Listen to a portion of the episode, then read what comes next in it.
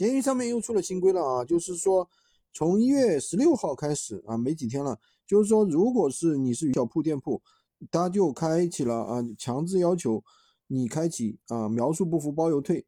如果说你没有开启这个的话，他就不让你发新的产品了。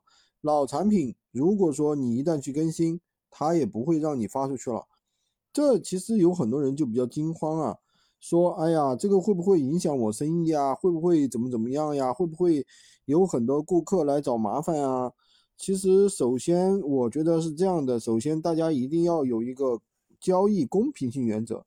就什么东西呢？任何东西你肯定是要公平的、公正的去交易，而不是说带有什么欺骗性、欺诈性的，对吧？这是一个最基本的一个交易公平性。如果说你，平台的交易公平性都没有的话，那很多客户买到的东西，你像博大运一样的，万一，对吧？你就卖有问题的货啊，十个人收到了之后，那比如说有三个人要求退货，对吧？哪怕有九个人要求退货，但是呢，你要求别人退，自己出这个运费，那有的人可能嫌麻烦，对吧？有的人可能想想啊，将就能用就算了。但是呢，他出了这个新规之后呢，你只要是跟你的描述不符，一定会包邮退。那么所以说，对于我们来讲，提高了我们的更高的一个要求，就是我们要仔细的去写我们的图片、我们的文案，对不对？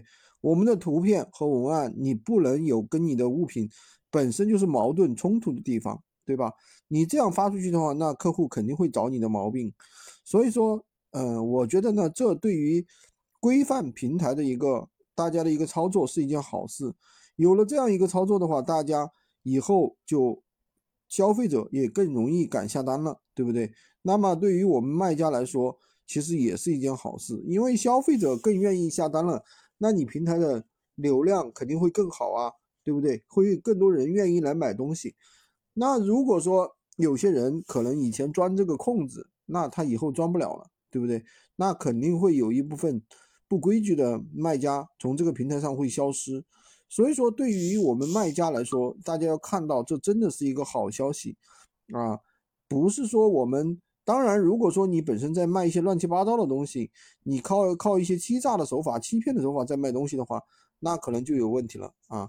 所以呢，这个事情呢，大家要这样去看。喜欢军哥的可以关注我、订阅我的专辑，当然也可以加我的微，在我头像旁边三二零五三五三五五。三二零五三五三五五，获取闲鱼快速上手笔。